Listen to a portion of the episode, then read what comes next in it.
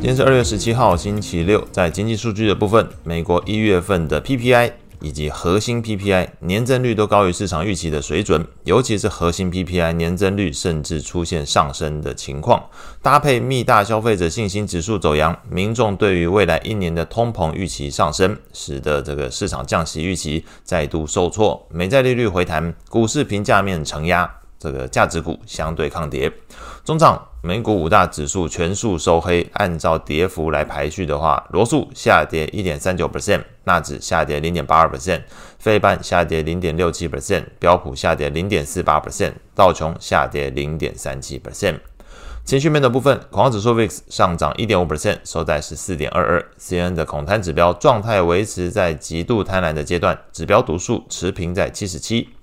美股七雄全数下跌，跌幅超过一点五 percent 的，包含脸书下跌二点二一 percent，Google 下跌一点五一 percent。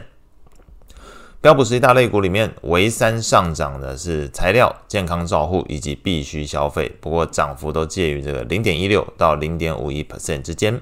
ETF 观察清单部分，美股涨势熄火，中概股表现相对出色。MSCI 中国 ETF 上涨一点五七 percent，锦龙中国指数 ETF 上涨零点五八 percent。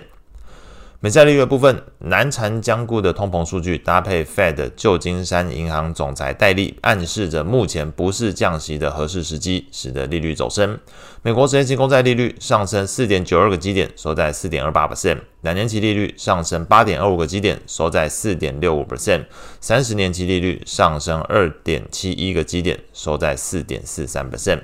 ETF 部分，长天提供在 ETF TLT 下跌零点五八 percent，投资等级债券 ETF LQD 下跌零点三六 percent，高收益在 ETF HYG 下跌零点三 percent。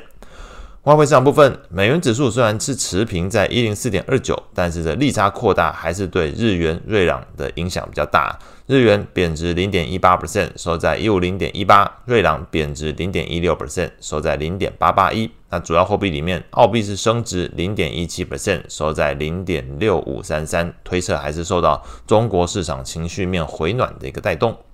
后续值得关注的经济数据包含 Market 制造 PMI，那这个欧元区、英国、美国都会公布。那中国的话会公布一年跟五年的这个贷款利率，加拿大会公布 CPI，欧元区还有消费者信心会公布。美国的话，在未来一个礼拜，还比较重要的会是在成屋销售的部分。那以上是今天所有的内容，祝大家有美好的一天。